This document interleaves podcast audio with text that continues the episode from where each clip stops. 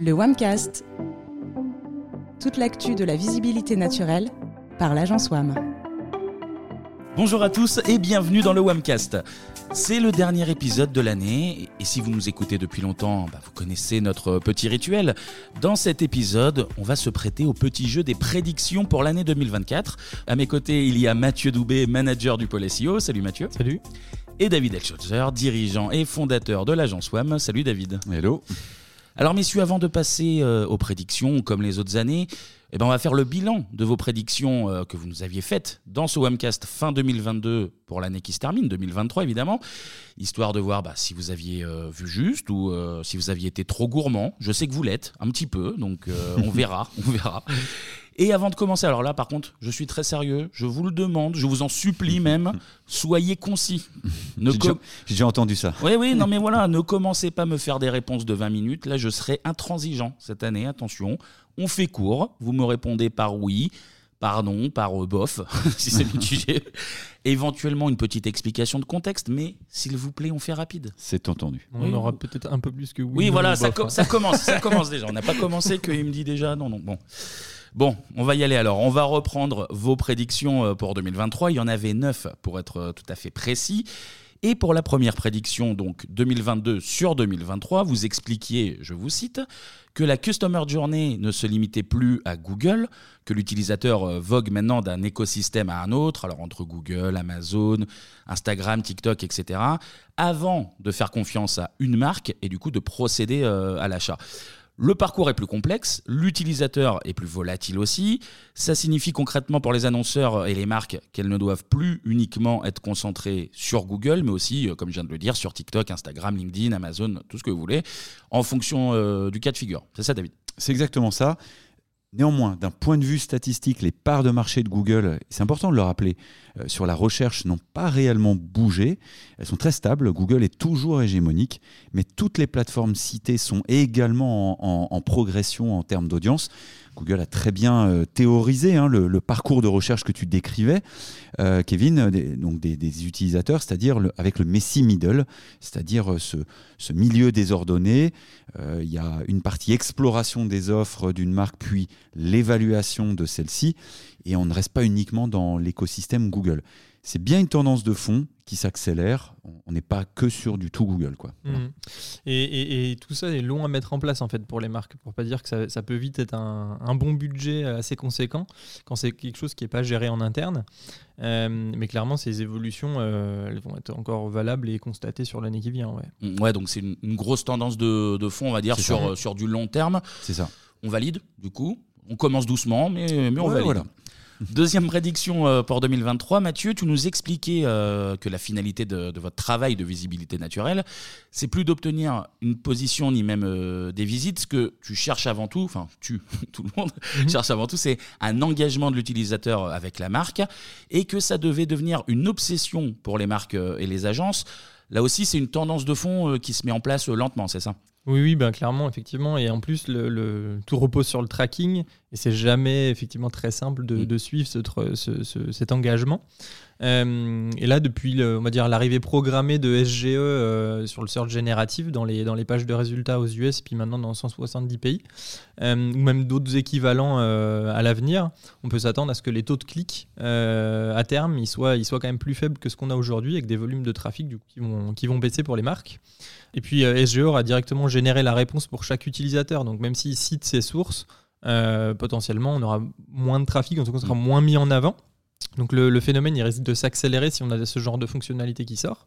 Par contre, on aura sans doute un trafic qui est meilleur, plus chaud par rapport à la, conversion.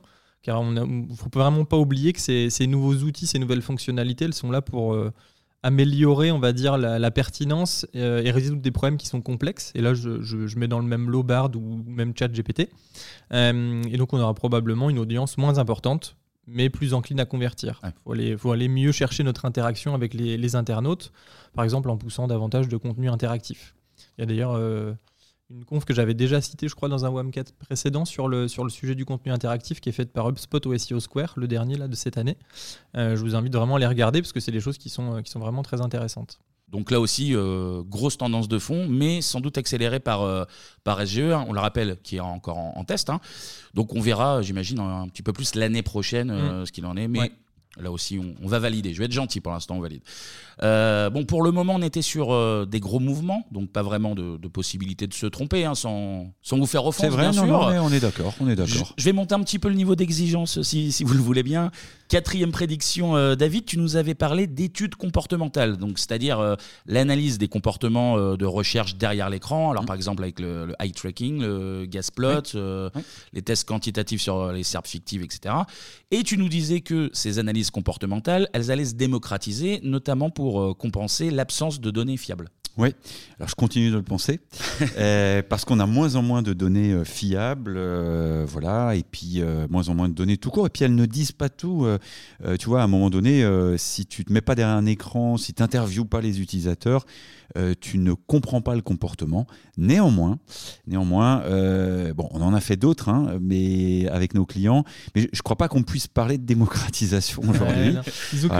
J'ai dû confondre prédiction et désir. En fait, on, pensait aussi qu'avec l'arrêt de Google Analytics Universal, il y aurait beaucoup plus de casse sur le, on va dire, le tracking. Déjà que ça se couperait vraiment à la date annoncée, ce qui n'a pas été le cas.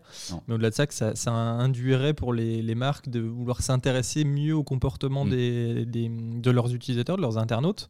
Et force est de constater que, on va dire, l'effort globalement n'a euh, pas, été, euh, pas été mis en place par les marques pour, pour, pour garder une fiabilité d'analyse de données, en fait. Hein, mais, mais, mais, tu vois, ça, ça, va continuer de jouer un rôle, surtout là, euh, Mathieu parlait à l'instant de SGE. SGE va venir se placer au-dessus des, des résultats de recherche classiques de Google. Bah, nous, on va regarder ce que ça va donner, comment les utilisateurs bah, s'engagent avec ou pas, ce qu'ils en pensent.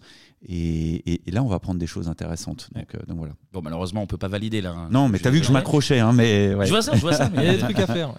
On notera quand même, euh, bah, pour nos auditeurs, que les études comportementales, elles, peuvent aider hein, ceux qui, mm. qui, veulent pousser plus loin l'analyse euh, des comportements dès la search experience. Autant faire un petit peu de pub quand même malgré tout. voilà. Cinquième prédiction, Mathieu. Euh, un mois après le lancement de ChatGPT par euh, OpenAI et après des premiers tests, tu nous annonçais que bah, tu percevais les limites de l'outil en raison notamment de, sa fiabilité euh, assez discutable sur les faits. On rappelle quand même qu'à ce moment-là, GPT s'arrêtait sur des données de 2021, ce qui n'est plus le cas maintenant. Et du coup, on voyait parfois aussi également des petites hallucinations va dire ça comme ça. Mais tu disais aussi que euh, sa capacité de traitement de l'information, comme par exemple la, catégorisation euh, d'une liste de mots-clés, par exemple, euh, c'était déjà tout à fait opérationnel. Alors concrètement, par exemple chez WAM, est-ce que vous avez exploité plus largement ces capacités? Oui, effectivement. Bah, comme tu l'as dit, l'outil a, bien changé quand même entre l'année dernière et, ce qu'on a aujourd'hui. là, en plus, on est en train d'attendre GPT-5 avec impatience. Donc, c'est des, des, choses qui vont continuer de s'améliorer, on va dire, tant sur le, la fiabilité de, des réponses que sur les, on va dire les le champ des possibles euh, de, l'outil. Euh, et pour revenir à ta question, c'est aussi un oui sur l'usage. Nous, côté WAM, sur l'usage sur de ChatGPT ou de GPT, même plus globalement avec l'API qui est à disposition, euh, on a pu s'en servir vraiment comme un, assistant en fait pour le, pour le travail qu'on peut faire sur, sur plein de sujets différents. C'est-à-dire par exemple L'analyse de sujets pour l'édito, pour quand c'est des contenus qui vont être traités chez des concurrents, si tu veux ça, faire un, un gap analysis, ce genre de choses, tu veux savoir de quoi parlent les contenus rapidement. Euh, comparer notre réponse aussi à celle qui est attendue par Google quand mm. tu veux analyser euh, les résultats qui sont déjà, euh, déjà poussés, organiser les contenus d'un site pour aider à, créer une arborescence par exemple, tu peux questionner l'outil, enrichir les pages conseils en faisant des petits résumés par exemple pour essayer de favoriser par exemple l'apparition de feature snippets, tu, tu lui demandes de, répondre de manière concise à une, à une question, ou toi tu l'as développé dans un immense paragraphe ou dans tout un contenu par exemple. Euh, aider à développer euh, des contenus multimédia aussi avec de la, génération de visuels. Euh, là, c'est des choses qu'on fait déjà de manière un peu plus récente parce que le DALI est arrivé sur, sur GPT il y a assez peu de temps. Mais c'est des choses qu'on commence à, tester pour voir ce que, ce que ça donne. il y a encore pas mal de défauts, notamment sur les visuels, mais c'est des choses qui, qui, progressent pas mal. Mm. Quoi. Ah Donc après, on va dire que tout ça, c'est vraiment très opérationnel. En fait, à, l'heure actuelle, à, à l'exception des contenus de, par exemple, de catégories e-commerce ou, de contenus qui peuvent être très courts, euh, quand on va parler plutôt des contenus informationnels, de conseils, on va dire qui s'adressent directement aux gens qui ont nécessité réellement à être lus pour Ouais. euh, comprendre une, une information de fond.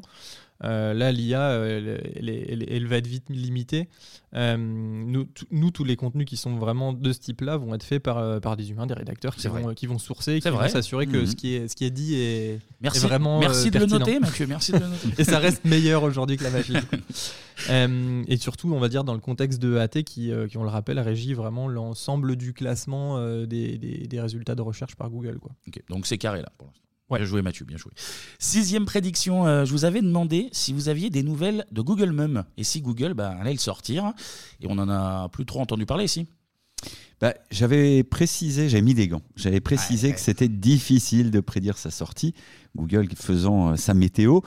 Euh, sinon, euh, sinon euh, il fallait se lancer un peu au hasard. Bon, j'avais par exemple précisé qu'il était possible que Google commence à déployer des innovations grâce à l'IA. Bon, tu vois, le mec qui a pris, qui a pas, pas pris de risque, mais par étapes, en donnant euh, l'exemple de la possibilité de rechercher à l'intérieur d'un contenu audio Mm. ou d'une vidéo. Et je suis pas peu fier parce que c'est possible maintenant avec Bard.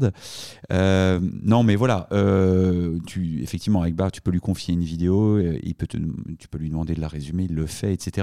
Mais effectivement, Google Mum, si tu veux, euh, euh, est un peu éclipsé euh, maintenant par, mais pour moi, c'est un peu le même courant par la sortie de Gemini qui est multimodal. On annonçait Mum comme quelque chose de multimodal. Bon, bah voilà, c'est Gemini en fait qui, Mm. qui prend la suite. Donc c'était, ça a été annoncé en 2023. Bon, Bon, c'est pas, c'est pas un oui, mais on va dire qu'on on sent qu'on y vient. On y vient petit à petit. voilà, voilà. Septième prédiction. Là, je suis très fier de vous. Vous allez vite. Je, je, je tiens à le remarquer. Ne, ne me décevez pas sur les deux dernières, mais là, je suis, je suis très content. Septième prédiction, Mathieu, tu nous disais que euh, l'hyper-personnalisation des résultats de recherche allait bientôt arriver, un peu comme Google euh, le fait déjà avec euh, Discover, en poussant des contenus euh, spécifiques, euh, adaptés au goût de, de chaque utilisateur. Tout ça, mais appliqué au search, du coup. J'avais dit hyper personnalisation. Je crois que tu avais dit hyper-personnalisation.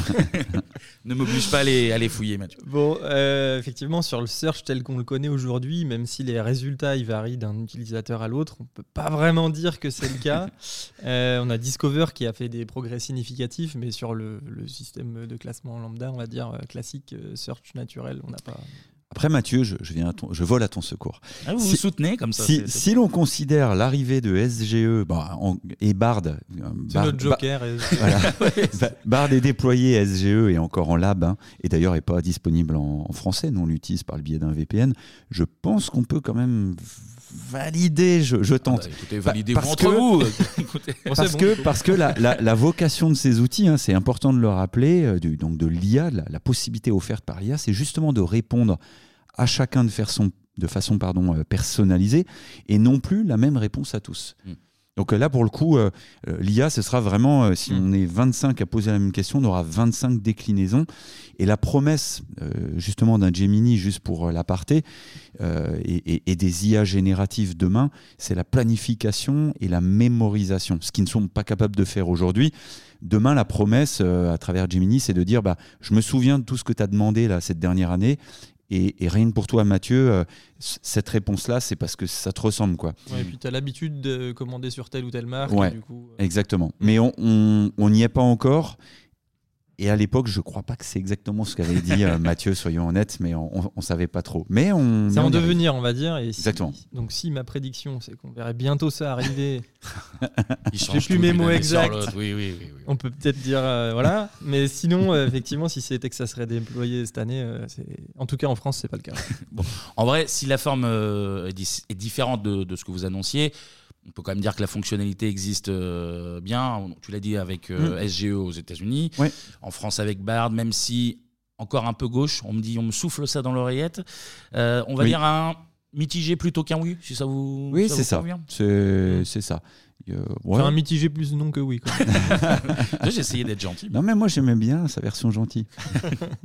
Voilà, et comme on l'évoquait, pour, pour rajouter euh, un, des, petites choses là-dessus, c'est qu'il y a des fonctionnalités liées au parcours de recherche comme euh, qu'ils avaient sorti hein, en euh, Google, mm. Refine, Broaden, Things to Know, mais aussi bien sûr les features snippets, les PA, en précisant qu'on allait vers l'ère du conversationnel avec, avec la marque, en précisant que ça allait muer, se développer et que la finalité de toutes ces évolutions était d'arriver plus vite à la bonne information.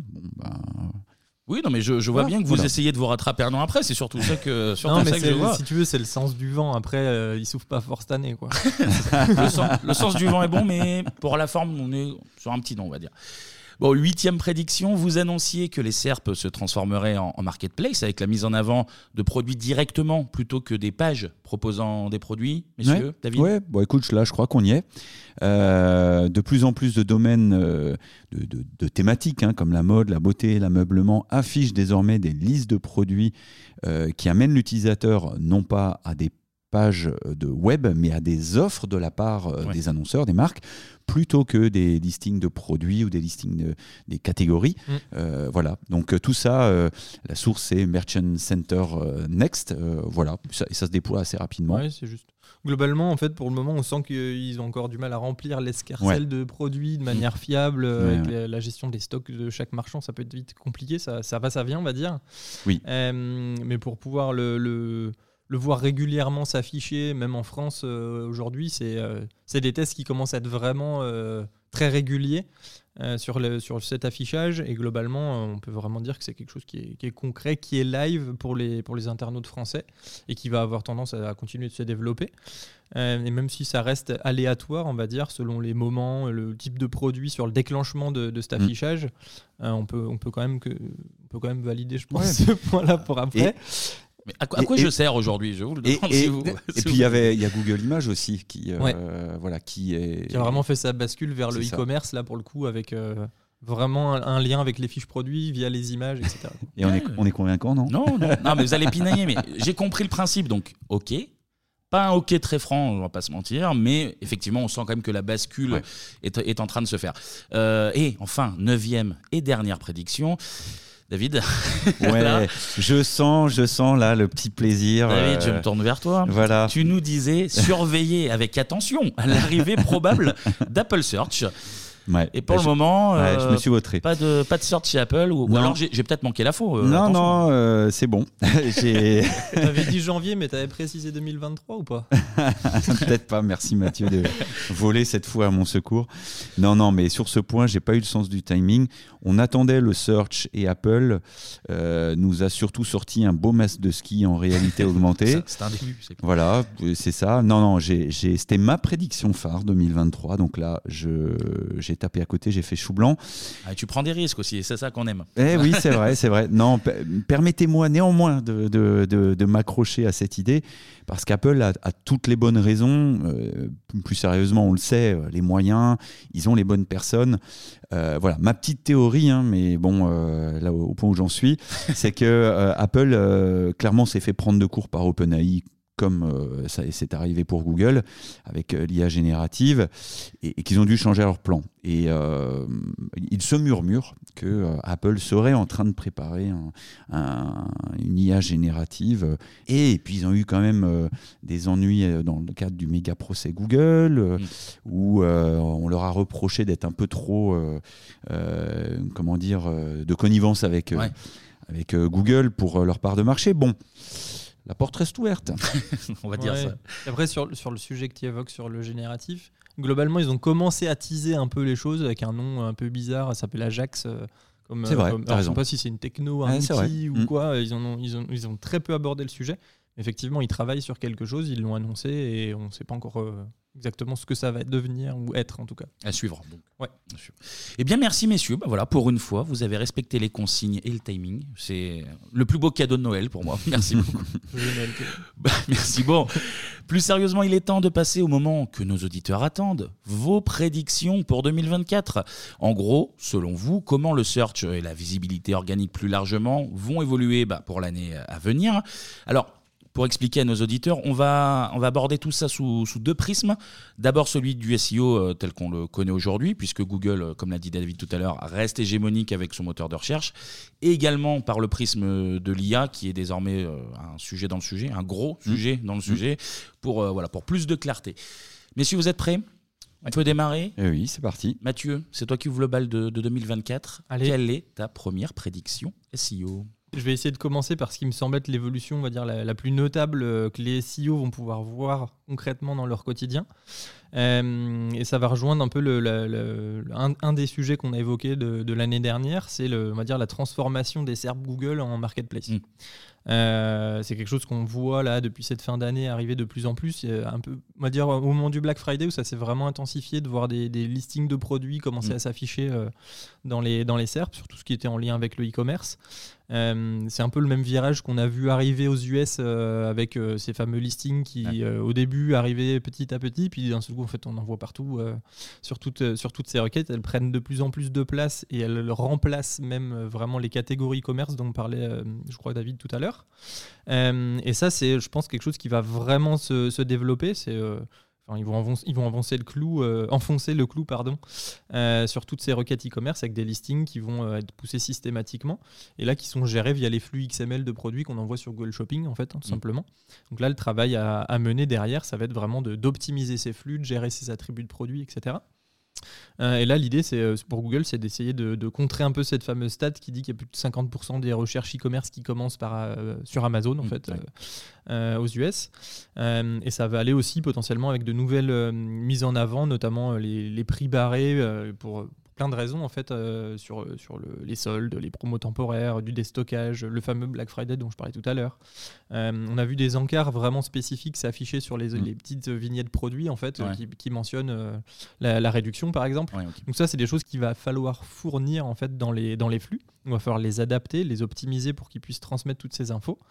Euh, et puis euh, potentiellement, on a aussi euh, des, des- des fonctionnalités un peu plus, euh, on va dire, peut-être pas gadget, mais en tout cas concrètes sur le, le- le- la transmission de l'internaute de Google vers le tunnel de vente des des e-commerçants, plutôt que d'arriver euh, sur la fiche produit et de, quand on clique sur, le, sur la vignette euh, dans, dans Google, bah, c'est d'arriver directement dans le panier. En Mm. fait, Euh, c'est-à-dire que le produit c'est ajouté au panier du site e-commerce directement et tu gagnes une étape presque dans, le, dans le parcours de vente. Euh, ça, c'est des choses qu'on commence à voir arriver doucement là, et potentiellement, c'est des choses qui peuvent, qui peuvent continuer de se développer euh, sur 2024. En tout cas, moi, je mise là-dessus sur un- une grosse évolution. Il y, a- il y a ça qui arrive quand même. Donc tu commences par recycler du 2023 en 2024. Mathieu. Alors c'est super pour la RSE de la boîte, bravo, bravo, mais néanmoins pas très ambitieux. On va dire, on va dire que vous êtes des diesels, on commence ça, tranquillement, on va, on accélérer petit à petit. Ma prédiction phare quand même. non mais je la respecte, attention.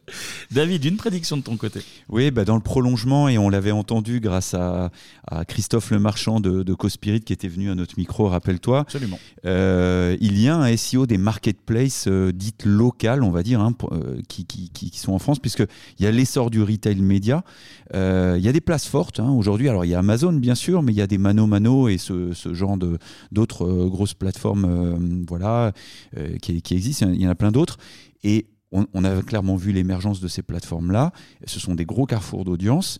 Et du coup, ce sont des, écosystèmes voilà, e-commerce que les marques ne peuvent plus ignorer pour aller à la rencontre de leur public, là où ils sont euh, les plus aptes à convertir. Euh, voilà, c'est beaucoup plus en aval de la recherche Google. Euh, donc, au même titre qu'il y a depuis quelques temps maintenant des, un SEO spécifique à, à la marketplace Amazon, il va falloir adapter notre travail au marketplace incontournable de, nos- de votre secteur ben, en France. Voilà, c'est une discipline dans la discipline, mais elle devient indispensable. Voilà, c'est du e-merchandising finalement. Euh, et les règles sont souvent nuancées entre les, les plateformes, ce qui en fait pour moi une discipline à part. Euh, voilà.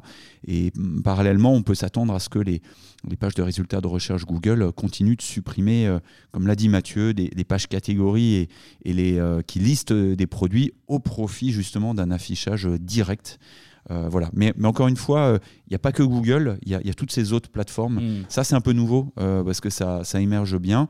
voilà, parce que les, ces plateformes s'affranchissent de plus en plus de l'hégémonie Google. Ouais. Et tu, tu l'as dit, on en avait parlé dans, dans un webcast dédié cette année. Et pour celles et ceux qui veulent l'écouter, c'était le webcast numéro 41, donc avec Christophe mm. Lemarche, absolument. Mathieu, une autre projection. Est-ce que tu vas te mouiller un petit peu plus pour, pour cette deuxième Oui, là, je vais te surprendre, Kevin, je pense. Non, non, pas du tout. non, je vais continuer à, rester sur quelque chose qui est quand même assez terre à terre pour le moment. Euh, on a vu arriver en fait dans nos, pages de résultats de plus en plus d'encarts euh, locaux. Mm. Le, local, pour moi, est quelque chose qui va vraiment continuer de se développer. Euh, le Google Business Profile va continuer de prendre, euh, prendre de plus en plus de place. Euh, et c'est quelque chose qui va prendre de la place de plus en plus parce qu'il va être morcelé en fait dans les, dans les SERP. Et quand, tu dis morcelé, tu peux préciser un petit peu? Ouais, bah, en fait, tu vas avoir une première liste, par exemple, de trois premiers résultats qui vont s'afficher, on va dire, dans le, dans les trois premiers résultats, par exemple, d'une requête, requête qui aurait un, intérêt de, de, localisation. Ensuite, tu vas retrouver des résultats naturels, euh, qu'on va dire un peu plus classiques. Euh, et potentiellement, tu vas de nouveau trouver un nouvel encart euh, local, 2, 3, 4 résultats plus loin, et ainsi de suite. c'est des choses qu'on commence à voir un peu dans l'analyse dans des physionomies de SERP qu'on peut faire au quotidien pour certains de nos clients. ça se voit aussi pas mal aux US. et globalement, ça va donner un plus d'importance au local, en fait, tout simplement. c'est aussi mis en valeur, en tout cas mis en exergue, parce qu'il y a l'infinite scroll qui est arrivé. Du coup, on a plus tendance à faire défiler, on s'arrête plus forcément juste aux 10 premiers, et du coup on voit plus souvent les encarts, et du coup ces encarts s'ils sont plus affichés, potentiellement ils vont générer plus de plus d'engagement euh, pour, les, pour les marques qui vont être à l'intérieur. Euh, et ça, c'est ça c'est quelque chose qui peut, être, qui peut être vraiment très intéressant d'essayer de développer. Est-ce que ce serait pas finalement euh, un simple test d'affichage de Google? Oui, bah, effectivement, c'est possible. Hein. Puis en plus, ils ont tendance à modifier leur, euh, leur SERP régulièrement. Là, mm. avec un SGE qui serait encore au-dessus, où tu as aussi mm. du Maps dedans, ça ferait hyper redondant. Mais globalement, SGE, pour le coup, c'est une toute petite portion des internautes qui le voient.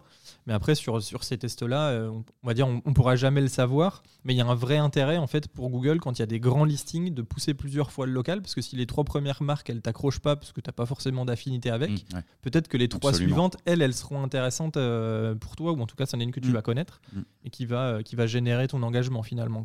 C'est vrai qu'on vraiment les, on les voit de plus en plus. Hein. le, des fois, il y a, y a 3-4 encarts qui se suivent. Quoi. c'est, enfin, des, des blocs de trois, euh, de trois euh, comment, entreprises de proximité. Locaux, ouais. tout mmh. à fait. Mmh. Alors on peut aussi imaginer de nouvelles fonctionnalités, fonctionnalités pardon, pour le local, hein, encore plus précises pour les entreprises et les commerçants, euh, mais aussi le développement de contenus locaux et d'une autorité locale. en fait, les SERP bah, sont de plus en plus difficiles à conquérir pour les marques et la carte du local est une vraie opportunité. Euh, on, travaille avec un, partenaire, hein, c'est partout, je crois qu'on peut, le, on peut le dire, mmh. euh, pour améliorer la visibilité de, nos clients dans, la SERP Google. Et euh, nos résultats communs montrent vraiment la puissance de cette mmh. stratégie. C'est un, un, vrai axe différenciant. Euh, d'ailleurs, euh, puisqu'on parle de, partout, la visibilité locale se joue aussi au-delà de Google, hein, puisqu'avec cette plateforme, tu peux synchroniser euh, les contenus de ton entreprise sur d'autres plateformes locales.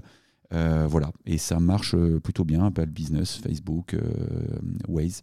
Ah voilà, notamment. Donc c'est vraiment des, très bonnes tactiques. Et en 2024, où le jeu se durcit, c'est pour je rejoins Mathieu, c'est en tête de la pile. Mm. Il faut il faut y aller à fond. Euh, c'est comme ça qu'on peut se différencier.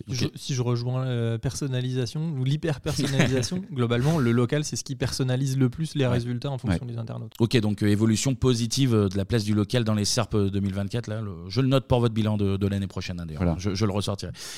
D'autres pistes peut-être pour la partie SEO en 2024, David? Oui, on va reboucler avec ce qu'on peut dire par ailleurs, mais quand on parle de SEO, on parle forcément de contenu à un moment, c'est central et intégrer euh, complètement la notion de EAT, euh, de ce concept au cœur de votre stratégie éditoriale, c'est indispensable. Est-ce que tu peux nous, détailler un petit peu tout ça? Comment on devrait faire ça en, 2024 concrètement? Oui, tout à fait. On rappelle, hein, euh, le EAT, c'est expérience, expertise, autorité et fiabilité du contenu, donc de l'entité qui héberge ce contenu. Il faut maîtriser avec précision ce que EAT attend de nous au moment de faire nos choix de sujet et d'angles et de structuration de plans de contenu et de rédaction. Le but, c'est de proposer un contenu meilleur que ce qui existe déjà. EAT euh, e ne transige pas avec la qualité. On peut même dire que cette année, euh, ils ont augmenté, euh, à mesure qu'il y a eu des updates, vraiment leur, leur niveau d'exigence sur la qualité des contenus. Et, on va être direct, hein, si un contenu existe déjà en 10 exemplaires et que vous n'apportez rien de plus aux utilisateurs, économisez-vous tout de suite la rédaction de ce mmh, contenu. Voilà, c'est aussi simple que ça. C'est ça que nous dit Google. Euh, cela s'applique euh, également au contenu déjà publié, hein, qui ne performerait pas euh, à cause de ça, ce qui doit aussi engendrer des modifications de l'existant ou suppression si, nécessaire. il faut aussi, je, pense, et ça va dans le sens de EAT, développer la dimension plus brand content, c'est-à-dire l'empreinte de la marque au sein du contenu. et de votre stratégie éditoriale. C'est-à-dire le discours de votre marque, le portrait de ceux qui font votre entreprise, vos produits, vos services, les utilisateurs veulent aussi de l'authenticité. En tout cas, ils veulent une proximité avec la marque et pas des perroquets qui poussent du contenu qui n'apporte pas d'expérience. On, monte clairement d'un cran. Il euh, faut jouer la carte de la proximité, encore une fois, avec les utilisateurs. Et ça passe notamment par euh, la mise en avant des auteurs euh, qui prennent la parole autour de, sujets de, terrain. Le message, c'est priorité à l'utilisateur. Mm. Là-dessus, on peut aussi rappeler un, conseil qu'on donne assez souvent euh, pour les marques qui n'ont pas ou qui ne trouvent pas en interne des, personnes pour prendre la parole. Euh, c'est d'essayer d'aller le chercher, on va dire, à l'externe. C'est de miser sur l'autorité d'un intervenant euh, mmh. extérieur à l'entreprise. Euh, quelqu'un qui serait connu, qui serait identifié sur votre marché, un, influenceur par exemple, qui correspond aussi à l'image de la marque que, vous voulez transmettre. et globalement, ça c'est un lien direct avec les équipes qui, font la com de l'entreprise. Il, y a une vraie passerelle à créer là-dessus. et ça ça, viendra en fait tout simplement appuyer la crédibilité des, propos et, et, potentiellement pardon, porter l'expertise euh, de vos produits et vos services. Quoi. D'accord. D'ailleurs, petit teasing, euh, on vous prépare un, beau sujet contenu 2024 euh, en webcast pour. Mm. Peut-être pour janvier, vous verrez. il, ah, faudra, il écouter. Puisqu'on parle de contenu, est-ce qu'il y a d'autres points sur, sur la manière de, de, bien les travailler justement en 2024 Oui, une autre carte à jouer, toujours pour pour euh, aller dans le sens de l'authenticité et de la proximité entre la marque et l'utilisateur, c'est de favoriser, euh, je crois, euh, l'UGC, c'est-à-dire le User Generated Content, le contenu généré par les utilisateurs. Google, si on rapporte ça au SEO, a commencé à déployer aux États-Unis Perspective. Hein. Euh, donc c'est un filtre qui euh, propose euh, bah, des contenus uniquement rédigés par les, les, gens, tout simplement, sur les, les principales plateformes de, de discussion. voilà, c'est vraiment comme Reddit ou Quora, par exemple. c'est une carte à jouer et si, si, on est un petit peu concret, des marques comme Petzl, par exemple, tout ce qui fait tout, tout l'équipement outdoor d'escalade montagne euh, ou les lampes frontales euh, quand, tu fais du trail ou tu cours. C'est un super bon exemple à, suivre. Ils ont tout un écosystème. D'ailleurs, euh, tout, ce qu'on a dit jusque-là sur le contenu, bah, ils le pratiquent. Et ils ont vraiment une communauté qui les suit sur chaque plateforme. C'est entretenu, il y a un vrai dialogue avec la marque. J'adore ce qu'ils font. Ça te concerne en plus, vu que. absolument, hein. absolument. c'est ça. C'est pas un client, mais je les suis exactement. J'aime beaucoup. Et, cette proximité, on la, on la retrouve. Et en fait, tu as, une, bah, une, affinité assez naturelle qui se crée avec la marque. Voilà. Ensuite, il euh, euh, y a un autre point consubstantiel pour moi, c'est euh, l'omnicanalité, c'est-à-dire le fait de, bah, et la Petzel le fait très bien, c'est décliner les contenus que tu vas publier sur ton contenu et ensuite tu vas les publier en fonction des, formats ben, tels qu'ils sont attendus par les plateformes, mais les utilisateurs de ces plateformes l'audio, le vidéo, le motion, l'infographie, que sais-je, euh, bah, pour te différencier. Euh, bah, par exemple, Instagram, euh, bah, c'est du visuel, ça peut être des carousels de visuel. Mm. TikTok, clairement, c'est de la vidéo. YouTube aussi, mais ça peut être de l'audio. Spotify, de l'audio pour les podcasts.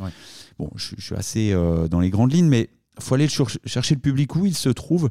Au même titre que le SEO des marketplaces devient une spécialité, le SEO des plateformes multimédia devient aussi une spécialité il n'y a pas que Google pour aller toucher euh, vos publics. Là, clairement, on peut faire des choses euh, au top maintenant. Mathieu. Ouais.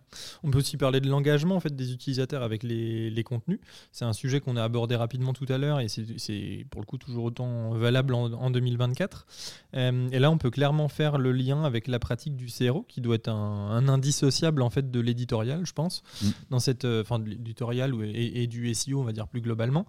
dans, cette, dans cette discipline, le, le diable, pour le coup, il est vraiment dans les détails. Ça, démarre avec les textes d'accroche pardon, dans les, dans les SERP, les titles, les métadescriptions, les, même les données structurées qu'on peut fournir, euh, le texte d'une fiche Google Business Profile. Euh, on sait que, Google, il, utilise les données des utilisateurs, donc le, clic qu'on va vouloir aller chercher, il est, il est vraiment indispensable. Euh, il faut apprendre à, créer des titres de page intéressants qui attirent les clics. sur la landing page, de, on va dire la page de destination sur laquelle on, arrive sur le site web, au sein du contenu, il faut, faut utiliser des outils d'AB test. Il euh, faut vraiment tester, tester, tester sans, sans, cesse pour s'améliorer et essayer d'aller, euh, on va dire, chercher le maximum euh, de, des utilisateurs qui sont présents. et là, pour le coup, on est vraiment dans la, guerre de l'attention, chaque détail va compter. Donc, il faut, je vais, je vais, me répéter, mais il faut tester, tester, tester, changer les couleurs des boutons, essayer de, de, changer les textes des boutons aussi. C'est des choses qui, qui jouent. et là, les contenus interactifs, ils représentent aussi une, mm. une, piste très intelligente à exploiter. On en parlait rapidement. Ils sont souvent délaissés par les marketeurs, ils sont souvent aussi un peu plus chers que les, contenus, on va dire, euh, habituels, alors qu'ils remplissent, ils remplissent pardon, pleinement un rôle pour capter l'attention de l'utilisateur. Et, ils induisent des KPI euh, qui vont euh, être vus et, perçus par Google, en fait, quand, mm. tu, quand tu cliques, quand tu passes du temps sur une page, plus qu'ailleurs, ça, ça, ça, va se voir. Euh, et là, pour le coup, moi, j'ai euh, toujours en tête des contenus qui sont euh, hyper intéressants sur le New York Times, où quand ils font des mmh, grandes enquêtes, mmh. qui vont mixer le texte, l'audio, la vidéo, les visuels, de la 3D ou de la réalité augmentée, par exemple. On les cite souvent, mais c'est vrai qu'ils font un boulot assez incroyable quand même. Ouais, un, un, un, véritable exemple. Qui m'avait beaucoup marqué, moi, c'est quand il y avait eu l'incendie de Notre-Dame, où ils ont, fait un immense truc qui, était, qui était exceptionnel. Et en fait, on s'en rappelle, on en parle. c'est des choses qui sont, qui sont hyper importante. C'est quelque chose qui va marquer en fait l'audience. Et potentiellement, c'est quelque chose qui la fait revenir, qui va favoriser le partage de votre, euh, de votre marque en fait sur les réseaux sociaux, un peu, un peu partout. Euh, et en gros, euh, faut, faut clairement pas faire que ça parce que c'est des contenus qui coûtent cher. Euh, mais quand, euh, quand vous faites un AO, euh, si vous êtes une marque et que vous sollicitez des, des agences pour, pour faire ce genre de choses, faut vraiment pas hésiter à leur demander ce qu'elles ce qu'elles font, les consulter là-dessus et leur mmh. demander aussi pourquoi elles poussent ce genre de choses. Quoi. Ça vous donnera une bonne idée de la solidité on va dire, de, de l'agence en question. Ok, bon, ça me semble déjà bien complet, mais je vous connais. Je suis sûr qu'il vous reste encore plein de choses à dire, non, David? Oui, plein, plein de choses. De façon complémentaire, je pense qu'adopter euh, les sciences du comportement sera un plus. Euh, lisez déjà le Messi Middle, le concept du Messi Middle. D'ailleurs, la, deuxième version euh, vient de paraître et elle est extrêmement complète. C'est vraiment une notion indispensable. Lisez-le, vous, vous, saurez pourquoi. je parlais sur les, prédictions de l'année dernière de l'étude comportementale. C'est un vrai allié pour ajuster vos tactique SEO. C'est difficile d'obtenir la position, c'est difficile de capter l'attention. Euh, au-delà des données qu'on peut lire dans Search Console, dans GA, euh, il faut se mettre derrière un écran mobile et desktop à côté euh, d'une personne lambda, de votre persona, regarder comment il agit, surtout le faire commenter. Mm. Et là, on apprend plein de choses. on l'a fait à plusieurs reprises avec nos équipes. C'est vraiment apprenant. Et, comme le disait Mathieu, le diable est dans les, détails. Euh, ça, me mm. semble indispensable dans, dans, ce, dans ce cadre beaucoup plus euh, difficile. Euh, tu vois Voilà, il faut aussi essayer autant que possible d'engager votre, marche, votre marque pardon, dans une démarche, en tout cas aller vers du slow content. Et c'est marrant parce que dans les appels d'offres, on commence à voir aussi des marques qui nous disent bon, on a déjà un patrimoine éditorial, il ne s'agit pas nécessairement de produire plus, mais comment on peut faire mieux avec? Mmh. euh, c'est plutôt intelligent. Euh, alors évidemment, ça dépend de la maturité de la marque avec euh, le développement de contenu, mais encore une fois, si elle a déjà un bon capital, ben effectivement, c'est bien de s'arrêter un moment pour en faire l'inventaire, l'audit, et plutôt privilégier la modification, l'enrichissement de l'existant, la fusion s'il y a redondance entre plusieurs contenus, et ne pas hésiter aussi à supprimer. S'il n'y a pas de valeur ajoutée, on peut supprimer. Et seulement après, envisager la rédaction de nouveaux euh, contenus. On, on, arrive à un moment où, où, c'est euh, indispensable. D'ailleurs, le slow content, on, a consacré un webcast euh, à ce sujet, donc Absolument. n'hésitez pas à aller le réécouter. Mathieu, une, ouais, un, petit rajouter? un petit commentaire. je t'en prie. en fait, là, c'est clairement un, un changement d'organisation chez les marques pour, pour mettre en place ce genre de projet sur le slow content. C'est l'organisation en content Factory qui, mm. est, qui est induite, on va dire, presque par, euh, par ce genre de, de, gros contenu et puis de, mm. de, de manière de voir l'édito. Euh, et là, en gros, euh, c'est voir collaborer toutes les fonctions de l'entreprise qui sont susceptibles de communiquer vers l'externe et qui touchent à l'acquisition, en fait. et même vers l'interne, en fait, j'ai envie de vous dire, c'est bien d'inclure tout le monde pour que les, les informations circulent efficacement. en fait, que, que l'équipe interne, elle travaille sur un intranet, elle s'intéresse à la com interne de l'entreprise, c'est aussi des choses qui vont être à pousser vers l'extérieur pour mm. alimenter euh, la fameuse EEAT euh, et ce qu'est la marque. Euh, et c'est un défi en fait pour les CEO ou les CMO en termes d'organisation, de mutualisation des efforts autour des contenus. et c'est un choix stratégique qui est, qui est souvent, je pense, indispensable pour se frayer un chemin dans le, dans le brouhaha permanent d'informations dans lequel la marque elle va évoluer sur son, son marché globalement. Euh, et là, je crois que c'est, c'est terminé sur cette partie contenu. Euh, bon. j'enchaîne rapidement. C'est pas grave, Mathieu, en même temps, c'est, c'est un sujet vaste, hein, je pense qu'on peut le dire.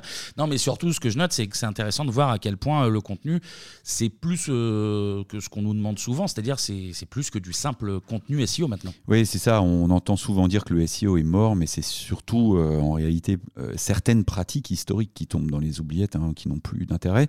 Voilà, dont celle-ci.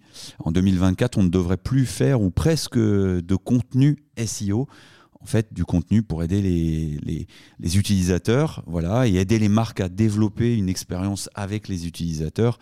Mais euh, voilà, c'est ça le sujet. Vous l'avez euh, détaillé précédemment, du coup. Tout à fait. Euh, est-ce que vous avez euh, d'autres sujets, d'autres conseils pour 2024 qui tournent autour du SEO, Mathieu Il y en a, il y en a. Eh ben, je t'écoute. Bah, en gros, il y, a, y, a un sujet qu'on n'a pas abordé depuis tout à l'heure, mais c'est le, on va dire l'intégration des marques au knowledge graph. Mm.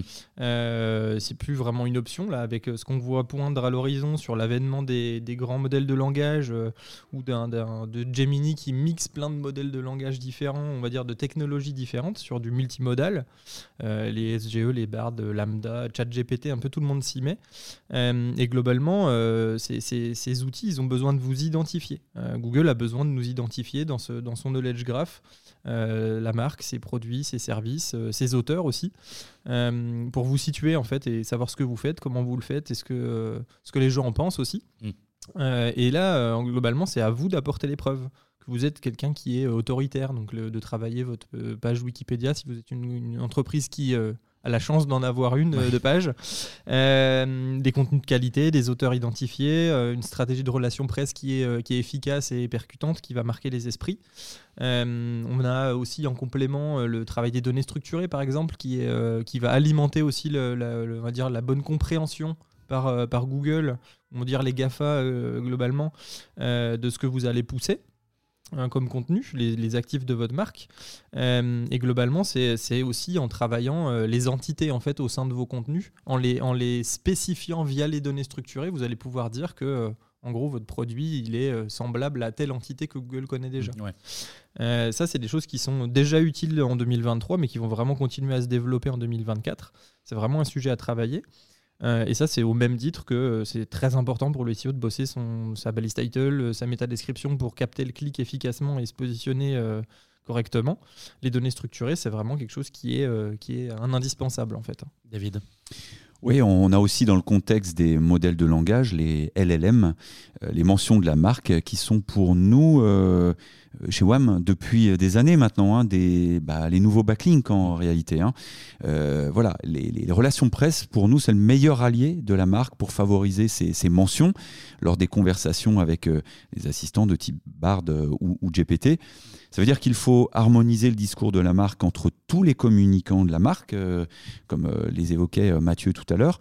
Bah, faire tomber les cloisons entre eux pour que tous travaillent bah, finalement ensemble RH, hein, à travers la marque employeur, euh, le service commercial, euh, le service client aussi, hein, qui est assis sur euh, le principal matériau qui émane des, clients à propos des produits et services de la marque. La communication, le marketing, même le dirigeant, et synchroniser les prises de parole. Euh, alors, ou sur le site, hein, avec des pages à propos, euh, des pages auteurs, euh, même un manifeste, s'accorder sur les termes, et, en dehors du site, à l'externe, comment on relaie ce discours et le même discours sur les réseaux sociaux, les médias, les sites locaux incontournables, etc. J'irais même jusqu'à dire que acheter des liens présente encore moins d'intérêt en 2024 que, ça, que cela n'a été le cas jusqu'à aujourd'hui, euh, en tout cas pour les marques.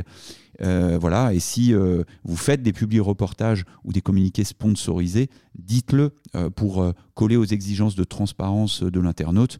Il y a des lois à, respecter et je pense que ça joue sur l'image aussi de, la marque. Voilà.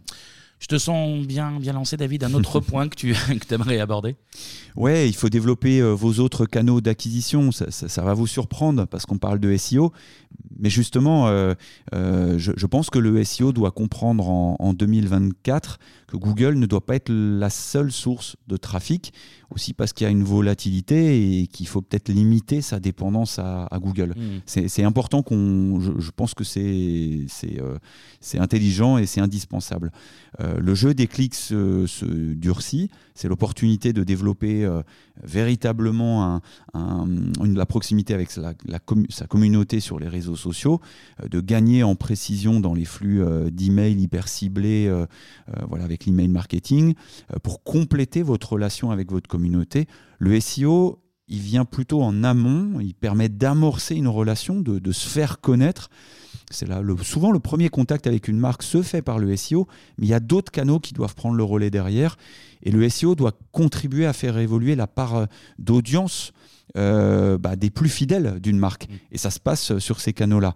Donc il doit y avoir une véritable collaboration avec les gens dans l'entreprise qui s'occupent euh, de ces canaux, qui prennent le relais. Euh, voilà, on parlait d'abattre les cloisons, bah c'est pareil ici. voilà, parce que tout ça, c'est le parcours utilisateur. voilà, le SEO vient porter sa pierre à l'édifice. voilà, quand c'est utile, mais il faut, il faut, il faut être en collaboration. Mathieu Ouais, avec ça, il faut aussi imaginer se fixer les bons objectifs, hein, tout eh simplement, euh, et savoir les mesurer en fait avec les bons KPI. Euh, là, pour le coup, moi, ça me semble être la, base de la visibilité de la marque. Euh, dans un contexte concurrentiel qui est, qui est, très difficile, si on ne sait pas avec précision après quel objectif on court, euh, pour chacune des actions qu'on met en place, on, risque quand même concrètement d'aller à l'échec, euh, en tout cas de ne pas s'aligner sur les, résultats attendus. Euh, une bonne méthode selon nous pour, s'appliquer à cet exercice, c'est les OKR. la méthode OKR, c'est Objective Scale Result. Euh, tu définis les objectifs principaux pour ta marque, ton, on va dire ton entreprise, et ensuite tu déclines tout, euh, un peu en mode poupée russe, à, chaque, euh, à chaque étape de ton entreprise, on va dire, en fonction des différentes équipes, chacun doit on va dire, définir les, objectifs qui courent après l'objectif principal de la marque. Euh, et ça, c'est quelque chose qu'on peut concrètement appliquer aux actions SEO. Euh, après, après quoi est-ce qu'on court quand on fait telle ou telle action, telle ou telle recommandation? C'est quoi l'objectif de, traitement derrière? Euh, Et comment est-ce qu'on va aller mesurer cette action? Qu'est-ce qui va nous permettre de dire que l'action, la recommandation qu'on va faire appliquer à une équipe de développeurs sera réussie ou pas quoi? Là, euh, on, fait le lien directement avec le, tracking de, l'audience qui doit être vraiment rigoureux et à jour. Euh, et on va dire les, résultats qu'on va pouvoir récupérer euh, du site. Et tout ça, faut l'aligner en fait avec le prisme de chaque fonction clé dans l'entreprise, le CEO, le CEO, le CMO, le PO, le marketeur, l'équipe de dev technique qui va nous demander des choses bien précises. Mm. il faut vraiment câbler le tout sur les objectifs qui leur sont fixés en fait. Donc, euh, on va dire, en, complément, dans ce contexte de, forte concurrence et de volatilité des clics, je pense qu'il le recours à des études de captation qui vont, on va dire, de captation de trafic, qui vont nous donner un peu le sens euh, de ce qu'on est en capacité d'aller chercher et de ce qu'on doit mettre en place concrètement comme travaux. C'est des choses qui me semblent indispensables, on va dire, pour définir un plan d'action SEO et pour savoir où, euh, où on va aller taper notre audience, tout simplement. Donc ça, c'est des choses à mener. Euh, et globalement, ça nous permet vraiment d'optimiser les investissements et de, s'assurer qu'on ne va pas un peu à l'aveuglette euh, essayer d'aller chercher mmh. le trafic, mais sans trop savoir comment ni dans quelle proportion. Quoi. Et justement, par rapport à tout ça, est-ce que tu aurais une, une sorte de, de liste de, de, KPI qui, qui, peut être intéressant de, de suivre en 2024 ouais. Alors ça va pas être juste ma liste, parce qu'on le travaillait là pour le coup avec David. C'est votre liste euh, pour être, C'est moi qui prends la parole, mais c'est principalement la liste de David, même si j'assume complètement ce qui est marqué dedans. Ce sont des choses qu'on partage toute l'année, Mathieu. Ouais, on est une équipe, comme dirait euh, Tu lis juste quoi Tu lis juste la liste de David. non non, non, non. si, c'est ça. on va dire il y a euh, peut-être un, un des KPI qui permet de mesurer euh, efficacement, on va dire le- la captation, c'est quand même le taux de clic. Mm. Euh, quand on, on a, on a des informations qui sont fournies par la Search Console, donc on a le nombre d'impressions, le nombre de clics, on sait, on sait calculer le taux et, et voir et suivre son évolution. Euh, le trafic de marque. Le trafic hors marque, c'est des choses qu'il faut suivre et qu'il faut vraiment suivre indépendamment l'un de l'autre. Euh, la part de voix, la captation, on va dire, de notre trafic. Ça, c'est quelque chose qu'il faut essayer de mesurer. euh, à, à quel point on est visible et qu'est-ce qu'on capte comme attention en fait dans les, dans les pages de résultats à Google. Les pages vues organiques, euh, la qualification des leads marketing entre les, euh, le MQL et le SQL. Là, je vais laisser David euh, Oui, c'est les- préciser vraiment la différence entre les deux. mais- Ben, en fait, euh, c'est la, c'est, euh, les contacts marketing que tu as eu et après les sales euh, qualified leads. En fait, c'est, euh, bah là, c'est vraiment les ventes. Voilà, il y a, y a différents niveaux. Euh, c'est là directement connecté au, au CRM. Mais effectivement, euh, l'idée, c'est aussi de, de mesurer les retombées concrètes hein, euh, du, du SEO. Arriver à bien qualifier finalement le lead que tu récupères. Quoi. Est-ce qu'il est, est, -ce qu'il Tout est à bon fait. pour, avoir- pour générer une vente Ouais. ou est-ce que tu as C'est eu ça. un lead mais tu n'as rien pu en faire quoi. Oui. Euh, on va retrouver aussi tout ce qui va concerner le temps passé sur les pages. Euh, globalement, les conversions et les événements que tu vas traquer spécifiquement, tout ce que tu peux mesurer au niveau de l'interactivité des contenus, justement, ce qui va déclencher un, on va dire un engagement de l'utilisateur avec, ton, avec tes pages. Euh, le, le- on va dire le- les nouveaux utilisateurs, les visiteurs réguliers, c'est des choses qu'il faut suivre aussi. Euh, le coût d'acquisition client, bien sûr, pour euh, estimer tes budgets, c'est quelque chose, je pense, qui est fondamental. Mm. Euh, comment tu vas vouloir investir le- ton budget. Le principe aussi qui concerne tout ce qui est customer lifetime value. Essayer de regarder un peu en arrière et de se dire que effectivement le, le ROI ne doit pas être pensé juste court terme. Ouais. Effectivement, tu as un budget tous les ans, mais ce que tu as investi les années d'avant, ça continue de courir dans le temps. c'est quelque chose qui est important de- de- d'avoir en tête. Les mentions de marque, on en a parlé tout à l'heure, pour nous un peu le. enfin, J'allais dire les nouveaux liens, ça fait déjà un moment qu'on le dit, Mhm. mais c'est quelque chose qui, qui, est, qui est très important. Euh, et puis potentiellement aussi euh, des choses plus terre à terre le- sur le- les inscriptions d'emails aux newsletters, tout ça, c'est des choses qu'il faut, euh, qu'il faut essayer de mesurer le, le plus possible. Ça fait quand même pas mal d'indicateurs au final. Ouais, euh, c'est clair. Ouais, ouais. Et, puis, et puis de plus en plus précis et de plus en plus connecté au business en, en réalité. Ouais. Mm. Et après, tu vas avoir aussi d'autres choses. Là, c'est plus de la prospective avec l'arrivée des, euh, des LLM, de SGE, de main de Jiminy, euh, de Bard, qui vont être potentiellement, euh, on va dire, des, des- des- d'autres espaces où Mm. notre audience en fait va se situer, où on va devoir aller euh, mesurer, on va dire, notre efficacité. Là, le principe, c'est de savoir effectivement notre marque, est-ce qu'elle est mentionnée dans les réponses de Bard? Quand euh, je pose des questions hors marque, on va dire, Mm. sur, un- sur une thématique donnée. Est-ce que ma marque, qui est une des réponses, elle est présentée par ce modèle de langage? Ça, c'est des choses qu'il va, falloir, euh, qu'il va falloir aller mesurer. Et là, euh, la question concrète, c'est est-ce que quelqu'un euh, est prêt à faire ça aujourd'hui Euh, Est-ce qu'on a les moyens de le, de le faire? Bah, Pas forcément. Et du coup, c'est- un vrai enjeu pour les marques demain de savoir mesurer ça. Quoi. Donc là, une question posée directement à nos auditeurs. quoi. Est-ce que, vous, est-ce que vous êtes prêts pour ça? Voilà, c'est ça. Euh, en tout cas, moi, alors, depuis tout à l'heure, je suis, euh, je suis assez étonné parce qu'on a finalement quasiment pas parlé de, de SEO technique, entre guillemets. Euh, Est-ce que c'est plus vraiment un sujet en 2024 Euh, Tiens, bah, Mathieu, je, je reste vers toi. Est-ce que euh, Mm. tu fais plus d'audit technique SEO avec ton équipe? Enfin, Est-ce que tu ne vas plus en faire en 2024 si, si, on va, on va continuer d'en faire, mais disons que, en fait, on n'assiste pas euh, sur 2024, là, comme on parle de- de- d'évolution des tendances, il n'y a pas de révolution du SEO technique, en tout cas d'attendu. Mm, ouais. euh, sur, notre, sur notre métier. On voit bien poindre à l'horizon un, on va dire un virage sur tout ce qui est les techno-headless qui permettent d'accompagner on va dire, la diffusion des actifs d'une marque un peu partout. Euh, là où en tout cas elle doit se rendre visible. Mais, mais ça ne change pas fondamentalement ce qu'on fait concrètement euh, pour un site euh, SEO friendly euh, au quotidien, des pages web. Notre rôle, c'est vraiment de s'assurer qu'il n'y a pas de problème d'accès au contenu d'une marque, euh, qu'on doit pouvoir découvrir les URL qui poussent ces contenus, que, le, sont, que, que ces contenus sont bien indexables correctement, que c'est optimal en termes de traitement par Google. Mais globalement, ça ne change pas euh, en 2024 par rapport à ce qu'on fait, qu'on fait historiquement. Euh, et là, ça fait vraiment partie de nos connaissances et de nos compétences existantes quand on parle de SEO. Le, le, le SEO JS, clairement, c'est, des choses, c'est des acquis aujourd'hui. Alors si on n'en a jamais fait, ben ouais, on peut être un peu perdu quand on a le problème devant les yeux, mais globalement, euh, c'est pas des pas des choses qui sont bloquantes ou qui sont nouvelles.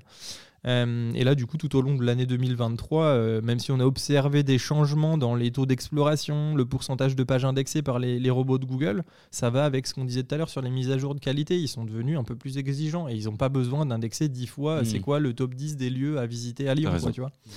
euh, donc ça, ils le savent déjà en fait globalement. et ça, c'est finalement un peu le, le changement qu'on voit sur le SEO, mais en termes de SEO technique, c'est toujours la même base de travail. Ce qui peut être un peu un, changement pour ceux qui font vraiment du technique, c'est euh, la gestion des flux de produits, euh, où avant ça pouvait être plus géré par les équipes SEA euh, ou, ou e-merchandising, on va dire, et globalement qui vont aller aussi être titillés par les SEO parce que bah, maintenant ces listings de produits ils sont au milieu de la SERP et du coup on doit s'assurer que nos produits sont bien présentés là-dedans. Quoi. David, tu veux rajouter quelque chose? Oui, il y a un autre point qui me semble important de préciser concernant la technique à l'époque où historiquement le SEO aime bien ou aimait bien euh, lister toutes ces optimisations techniques à, opérer euh, par le client coûte que coûte, tu vois, tel un ayatollah du SEO. C'est tout à fait louable, mais c'est plus pertinent dans le sens où euh, bah, l'entreprise a ses contraintes, son timing.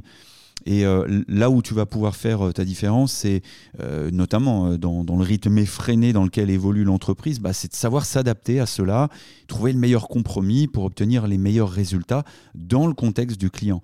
Il faut être agile. Et, c'est ça aussi être un bon SEO, et en particulier en, particulier en ce moment, c'est pas imposer sa liste de doléances et dire à la fin, bah, c'est vous qui n'avez pas mis les recours en place il faut envisager la relation avec euh, notre client ou, l'entreprise. On doit être l'extension de l'équipe marketing de, l'entreprise pour laquelle on, travaille finalement, être impliqué comme un membre des leurs et pas comme un prestataire mm. euh, distant.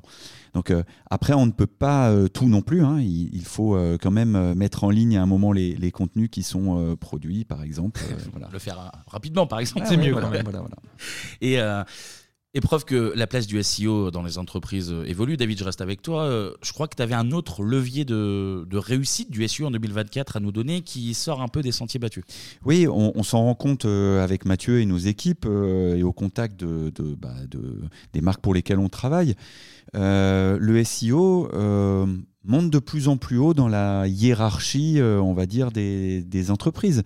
il faut proposer aujourd'hui une vision stratégique de la visibilité en ligne parfaitement aligné avec les attentes de l'entreprise et de ses principaux interlocuteurs. Et nous, on se rend compte que nos conversations bah, allaient déjà jusqu'au CMO, responsable marketing, mais aussi le dirigeant. Mmh. Euh, la visibilité en ligne n'est pas euh, qu'une affaire de Python, de IA ou de crawl et de maillage, même si ce sont des indispensables maintenant. Bah, on doit savoir évoluer à un niveau stratégique. Hein. Bah, pas plus tard qu'hier, j'ai rencontré un codir.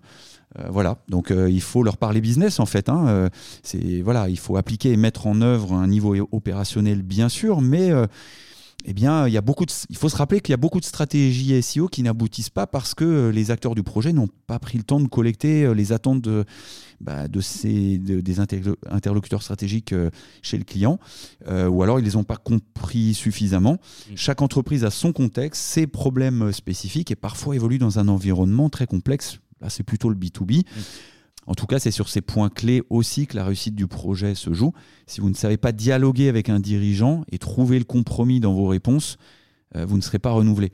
Moi, c'est ce que j'ai appris ces dernières années et, ça se cultive en permanence. Ça veut dire que vous devrez organiser euh, votre veille économique autour des sujets euh, bah, de la thématique pour laquelle vous travaillez et de façon de plus en plus approfondie. voilà, chez, chez WAM, on, est organisé en, équipe avec notamment des directeurs de clientèle hein, qui jouent aussi ce rôle de, stimulant, on va dire, de stimulateur. Voilà, mais le SEO peut pas rester à côté de ces sujets. Il doit aussi s'impliquer. Mais tout ça, finalement, va avec le sujet de fond qu'on a déjà abordé. C'est bah, le jeu devient plus âpre. Euh, la concurrence est plus difficile et, donc il faut aller plus loin. On n'a pas encore euh, vraiment parlé de, l'IA, qui était euh, bah, l'un des gros sujets de l'année et qui s'immisce dans le quotidien des, marketeurs. Est-ce qu'il y a des notions incontournables à connaître en 2024, Mathieu? Ouais. Je vais commencer par un, on va dire une information qui est sortie là sur cette, on va dire plutôt la fin de l'année 2023. Euh, c'est les GPT personnalisés, les GPTs, les fameux, euh, qu'on peut, qu'on peut personnaliser à souhait, on va dire faire son propre GPT euh, orienté sur une problématique particulière et le nourrir avec des, des données qu'on lui, qu'on lui apporte.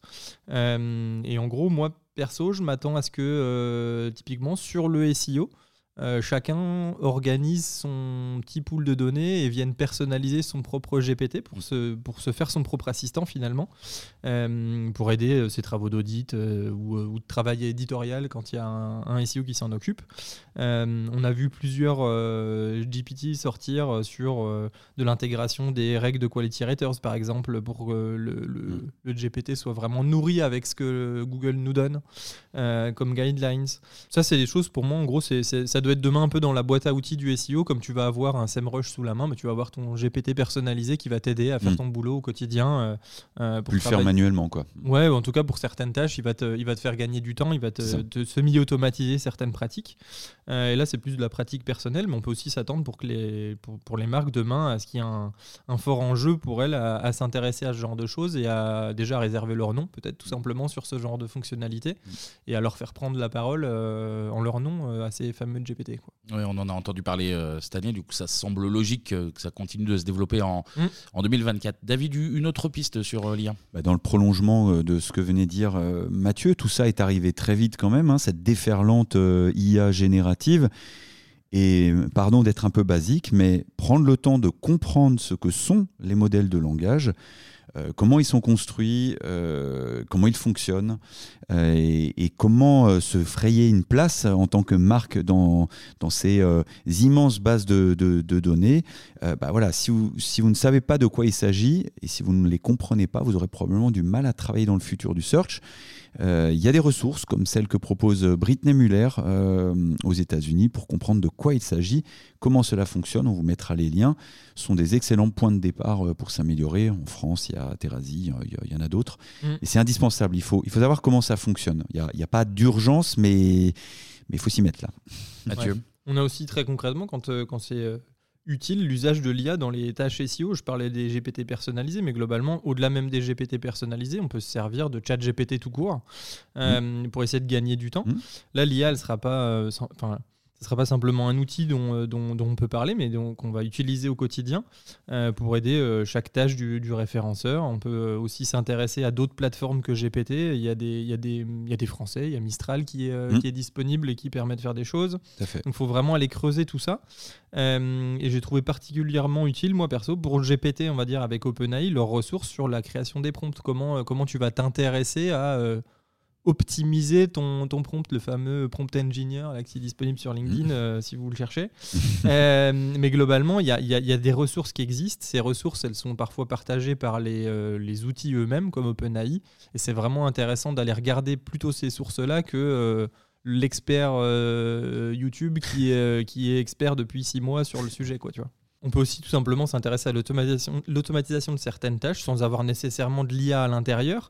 Mais globalement, on est tous dans un contexte d'inflation où les prix explosent et les budgets de nos clients, vont dire, euh, ils sont un peu réduits potentiellement. Euh, et du coup, euh, gagner en efficacité, c'est des choses qui sont indispensables. Et là, sur de l'analyse de la, de la, visibilité des SERP, l'évolution de, de, leur, de leur physionomie, je vais y arriver, c'est des choses qui n'ont pas forcément nécessairement besoin d'IA à chaque fois. Et c'est quelque chose qu'il faut, mm. qu'il faut essayer de développer. C'est ce qu'on fait aussi chez WAM. Et là, c'est vraiment être capable aussi de réagir assez vite, de traiter des volumes de données qui sont conséquents, qu'on ne peut pas forcément faire à la main. Euh, et donc, il faut essayer d'adapter un peu les tactiques qu'on met en place chez les clients. David, un autre point? Oui, et vous allez probablement en parler euh, début janvier euh, avec l'équipe contenu, comme tu le disais, Kevin. Mais c'est vrai que la, création de contenu et l'IA, il faut s'y intéresser aussi. J'aimerais juste nuancer un petit peu les choses. En tout cas, c'est ma vision du sujet. Euh, les rédacteurs, mais au même titre que les SEO, ben, devront euh, être capables maintenant de comprendre le fonctionnement des IA génératives pour aider leur travail. J'ai bien dit aider et pas remplacer. Là où l'outil sera le plus compétent et le plus complémentaire de, l'humain.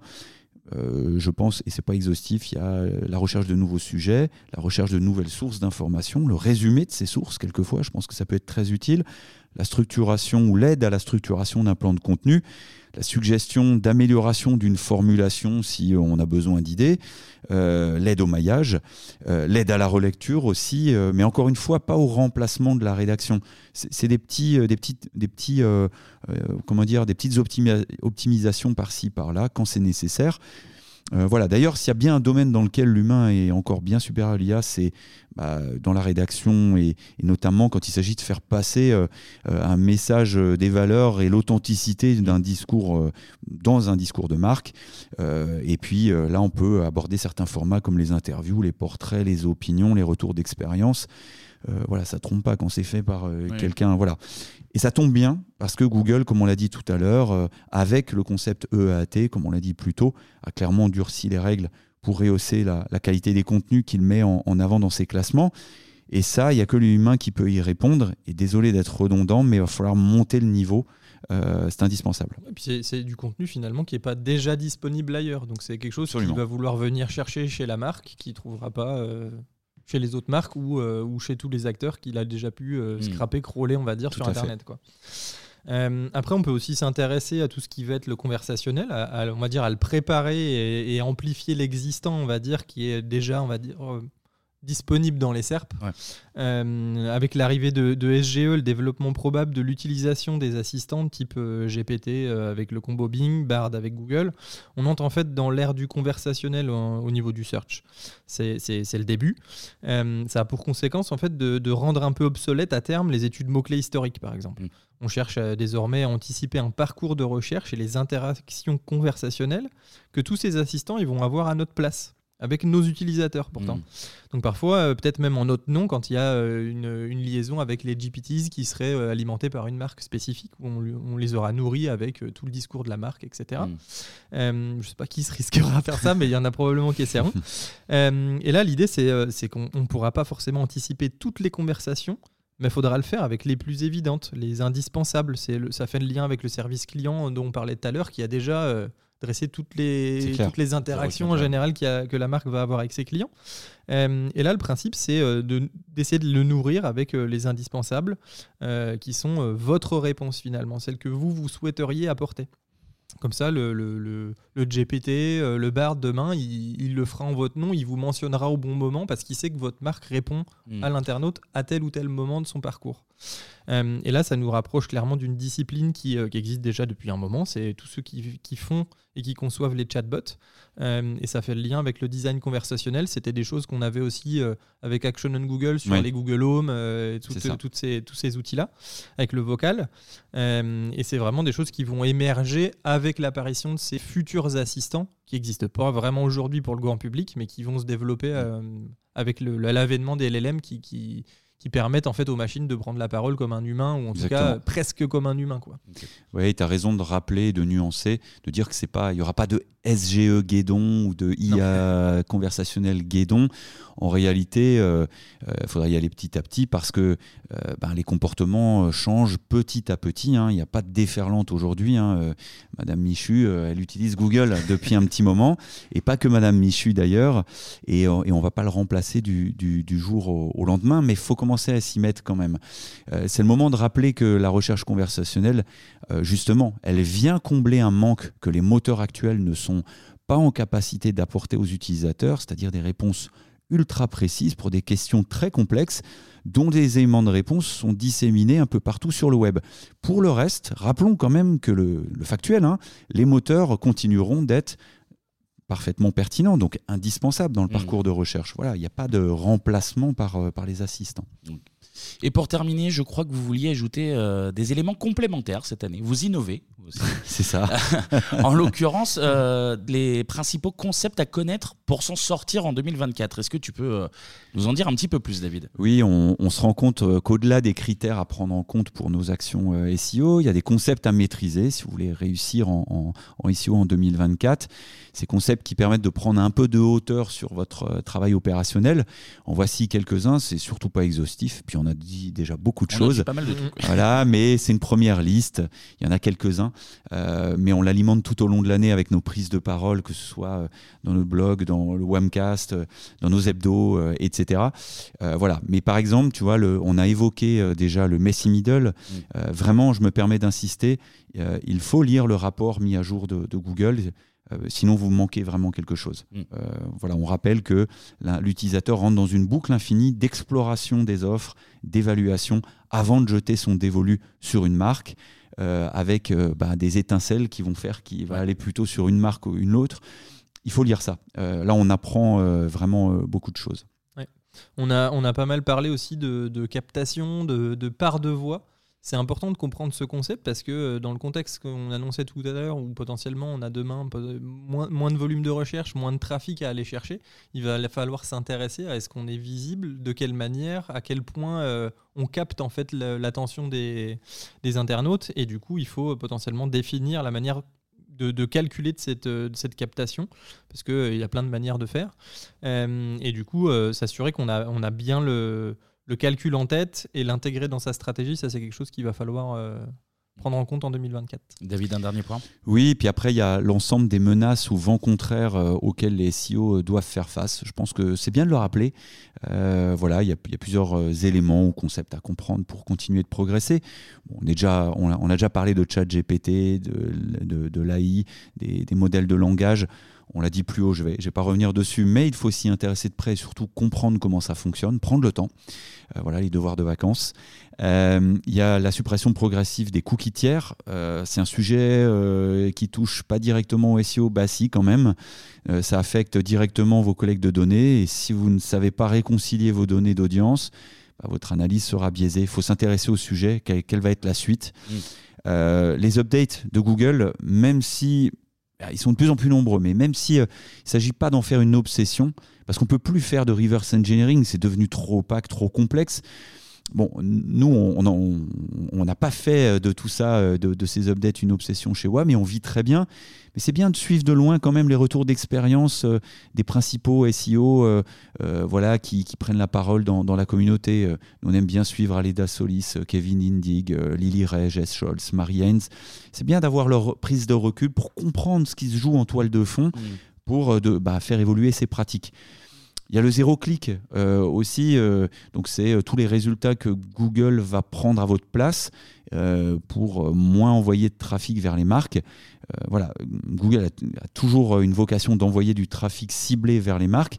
Mais c'est vrai qu'avec des réponses pré-générées, bah, c'est probablement un peu moins de, en tout cas plus de part euh, euh, de visibilité que Google s'arroge, il bah, faut connaître le principe. Des fois, c'est aussi une explication de baisse de trafic euh, dans, vos, dans vos analyses.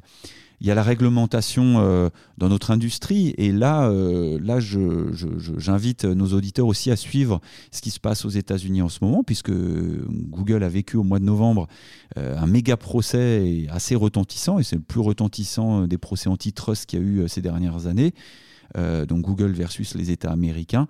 Euh, voilà, c'était relativement discret en Europe, mais il y a bien un risque de démantèlement euh, d'Alphabet.